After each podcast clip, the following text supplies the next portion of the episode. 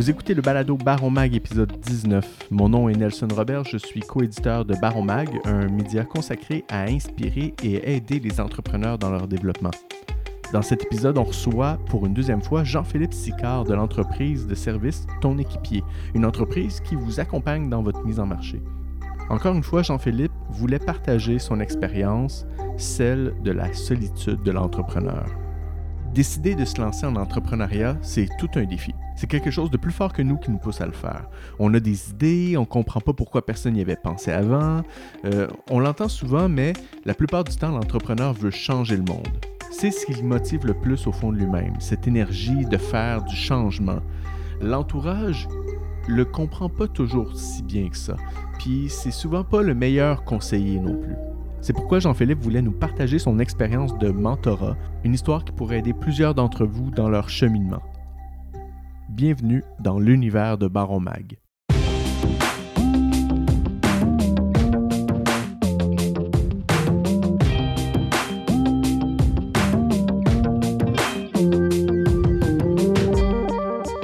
Euh, donc, je suis présentement avec euh, Jean-Philippe Sicard de l'entreprise Ton Équipier.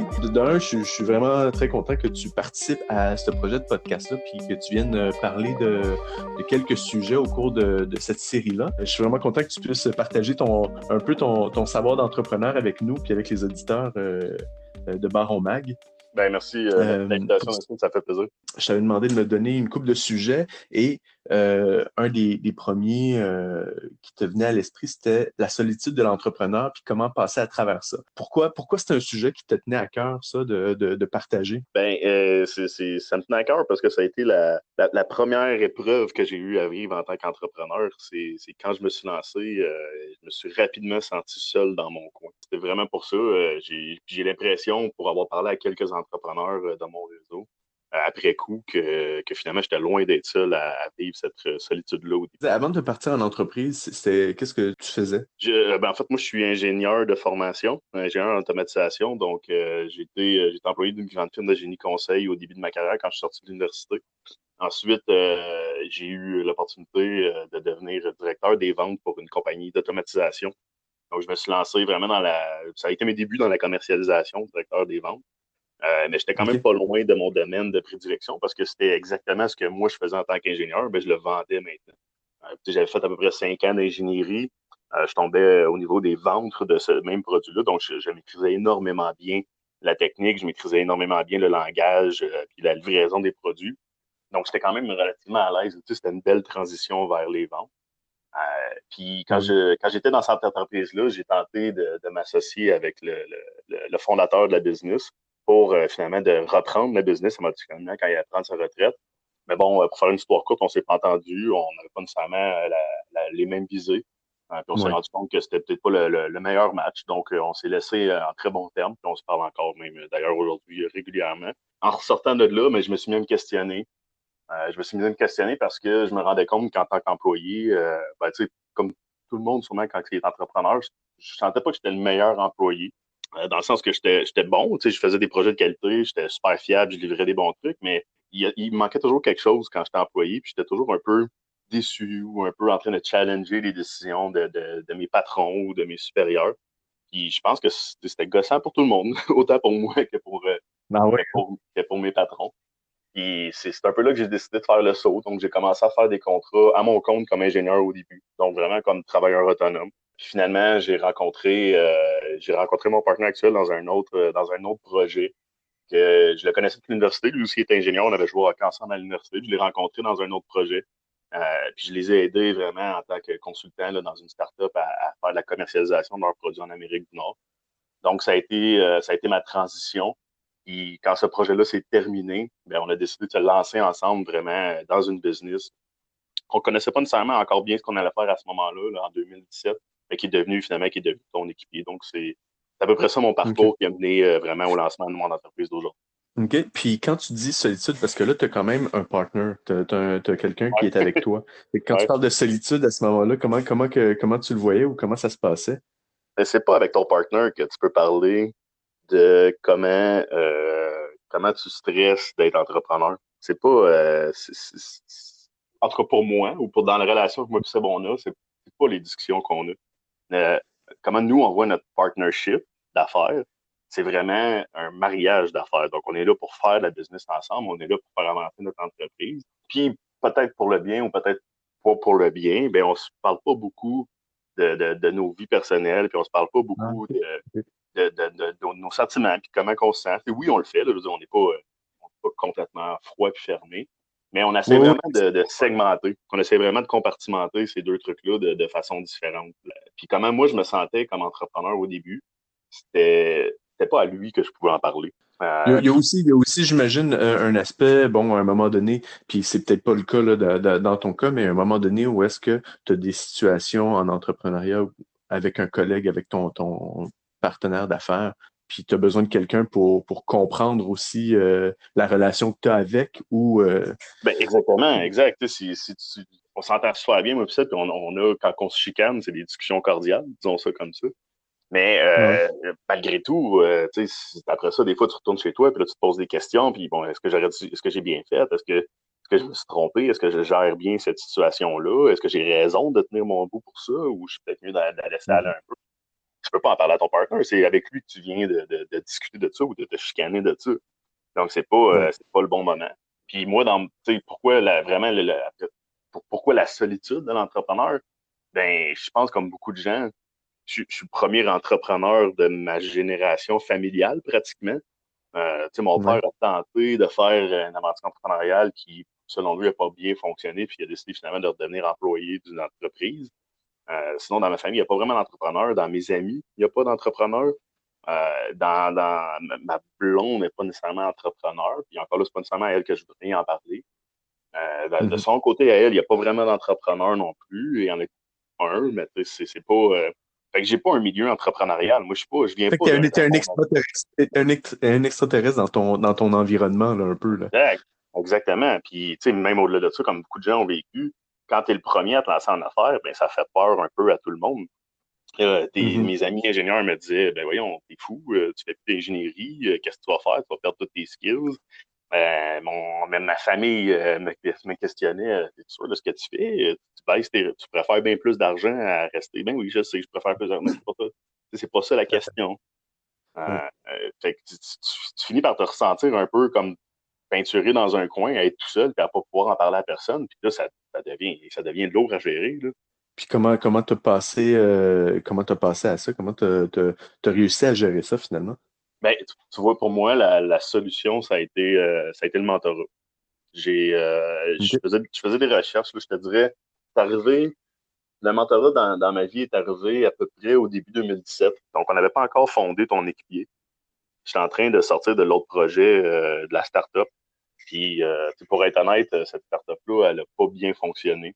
Donc, on a fait, on a lancé des produits qui ont été des, échecs commerciaux.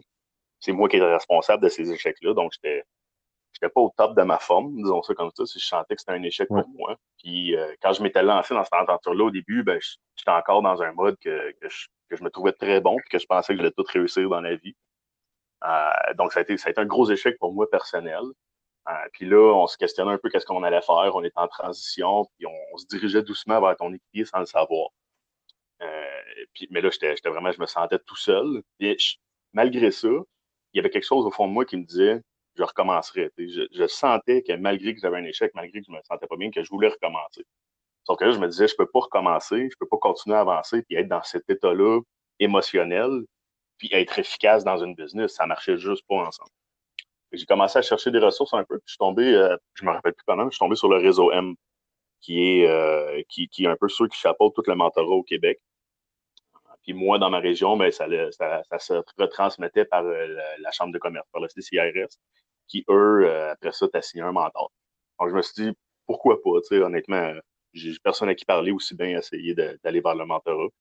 Donc, j'ai je me suis inscrit au réseau M, j'ai attendu, j'ai eu une première rencontre avec le CCRS, puis j'ai commencé à découvrir le processus de mentorat à ce moment-là. Comment ça marchait le processus? Tu as rencontré une première personne? Euh? Comment que ça fonctionne? C'est que tu, remplis comme un formulaire, tu fais une première rencontre, ou du moins en tout cas, sur la réussite, c'est comme ça que ça fonctionne. Tu fais une première rencontre avec les gens qui organisent euh, le truc. Ils apprennent à te connaître un peu. Euh, ce que je savais pas à ce moment-là, c'est qu'ils apprennent plus qu'à te connaître et ils commencent à te classifier et à te filtrer pour te donner pour te matchmaker avec des, euh, des mentors. Euh, puis il t'explique aussi c'est quoi le processus de mentorat, parce que moi, je connaissais pas à ce moment-là. Euh, puis pour ceux qui ne connaissent pas le mentorat, en fait, c'est pas c'est pas le mentorat pur, disons ça comme ça, c'est pas de t'aider pour ta business, c'est d'aider l'entrepreneur. C'est l'être entrepreneur. Euh. Exactement, c'est de travailler sur la personne et non sur l'employé ou sur l'actionnaire ou sur, sur la personne qui gère sa mm. business. C'est de travailler sur l'humain qui vit l'entrepreneuriat. Donc, à ce moment-là, ben, c'est ça, c'est qu'ils apprennent à te connaître pour faire quoi? Pour te matcher avec une personne qui va bien répondre à tes besoins ou à ta personnalité. moi, euh, à ce moment-là encore, euh, j'avais ce que plusieurs me disaient, une personnalité qui était un peu sharp edges. Puis je pense pas que je l'ai complètement perdu. Mais euh, des fois, je suis très sec, des fois, je suis froid, des fois, je vais dire des choses comme pour moi, dans ma tête, c'est normal de dire ça, mais qui font peut-être mal à d'autres personnes. Donc, il m'avait matchmaké à ce moment-là avec une personne qui était un peu à l'inverse, plus soft, qui était très à l'écoute, puis qui allait, qui allait, dans le fond, m'aider à, juste ventiler. Euh, puis j'ai rencontré, dans une deuxième rencontre, dans le fond, j'ai rencontré euh, mon mentor et qui, euh, qui, qui, finalement est devenu mon mentor. Mais à ce moment-là, la deuxième rencontre, c'est pas une, rencontre de mentorat, c'est une rencontre pour dire est-ce que, est-ce que tu te sens bien avec cette personne-là, parce que, que tu acceptes de créer ce qu'il appelle la diade. Donc, le, le, le, le team de, de mentors mentorés ensemble. Puis suite à ça, ben j'avais j'ai accepté, je me suis senti bien avec, euh, avec cette personne-là, avec qui j'ai décidé de j'ai décidé de continuer. Puis suite à ça, ben là, on a commencé vraiment à faire les rencontres de. Euh, le format, c'était nous, notre format à nous, c'était des, des, déjeuners qui étaient aux 4 à 6 semaines. Donc, on se rencontrait dans un, dans un restaurant sur la rive sud aux 4 à 6 semaines. On passait à peu près deux heures en moyenne ensemble. Puis euh, les, je pense que les trois, quatre premières rencontres, je ne sais même pas si, euh, si mon mentor avait parlé. Euh, j'avais tellement besoin de ventiler, tellement besoin de ressortir qu'il y avait dedans de moi que je, je, je, pense que j'ai parlé tout le temps pendant quatre rencontres. D'après moi, il disait allô, puis bye. C'était à peu près tout. Mais en, ça, en, faisant ça, est-ce que tu te rendais compte que ça faisait quelque chose ou est-ce que tu avais l'impression que Non, absolument. Ça, ça c'est drôle à dire, mais c'était juste, au début, ce que j'avais besoin, c'était juste de sortir ce qu'il y avait dedans de moi. Il fallait juste que je le puis que, que je, le, je le passe à quelqu'un d'autre pratiquement, pour que quelqu'un devienne un peu mon, ma, ma soupape d'échappement pour venir juste absorber tout ça, puis juste de le dire fort, d'en parler, ça me faisait du bien. Puis quand je suis ressorti de la première vraiment rencontre de mentorat, notre premier déjeuner, euh, j'ai ressorti de là, puis je me suis dit que j'en ai besoin, il faut que je recommence. Puis j'avais le coup, tout de suite, on avait sauté la prochaine rencontre.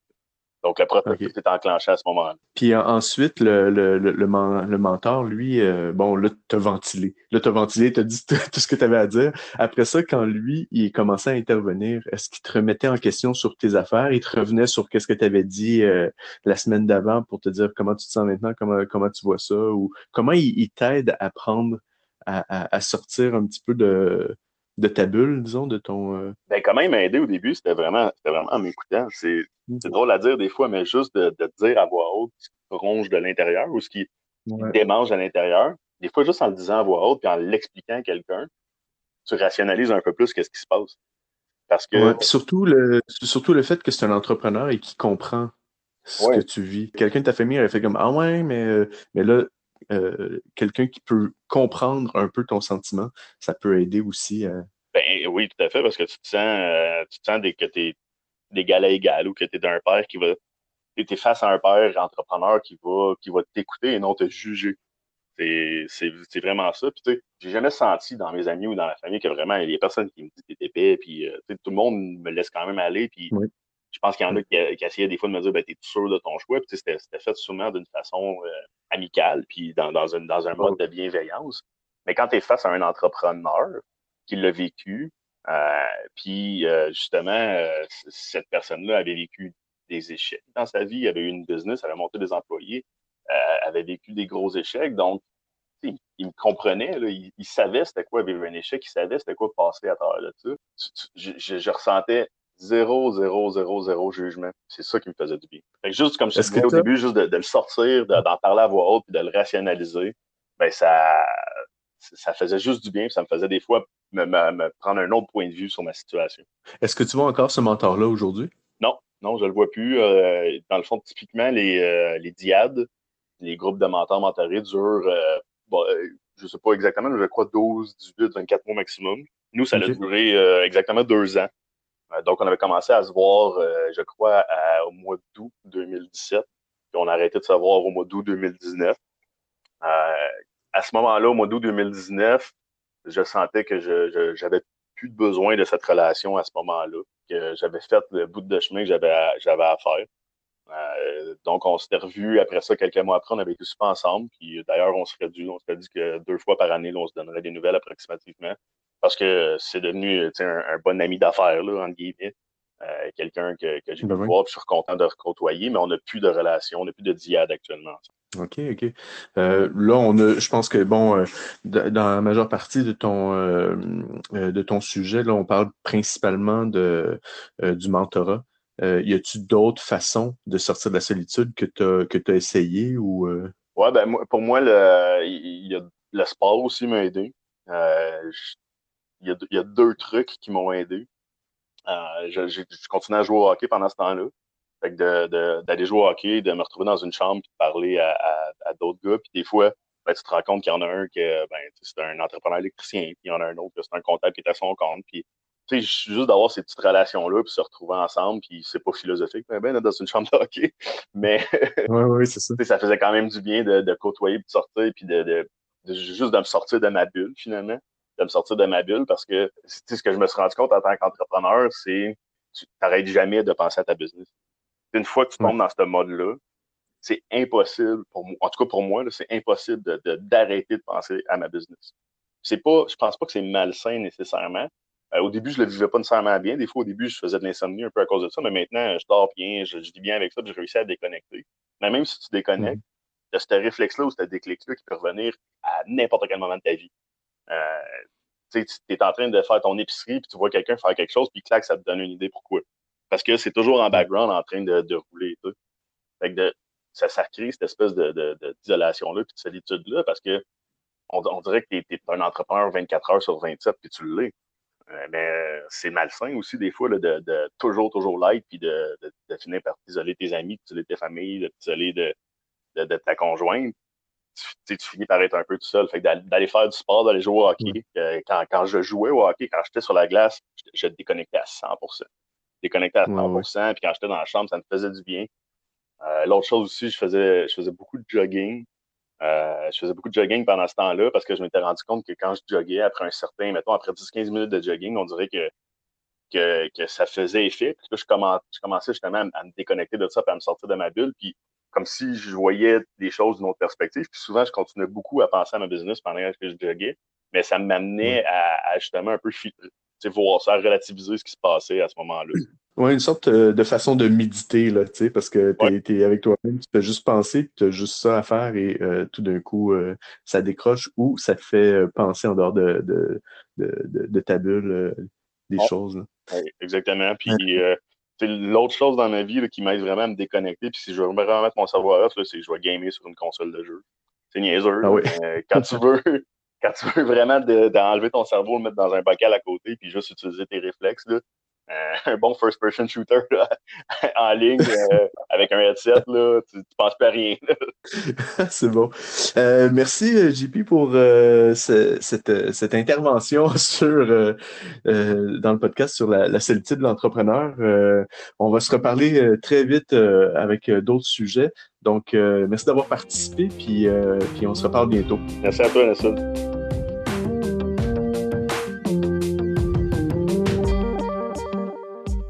Dans le prochain épisode, on va parler avec Christian Wirth du bonheur en entreprise, plus précisément de la personne responsable du bonheur.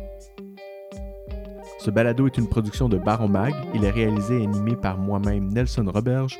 La musique thème est une création de l'artiste Zonazi. Le balado Baron Mag est disponible sur Apple Podcast, Google Podcast, Spotify et SoundCloud. Sur ce, portez-vous bien d'ici le prochain épisode.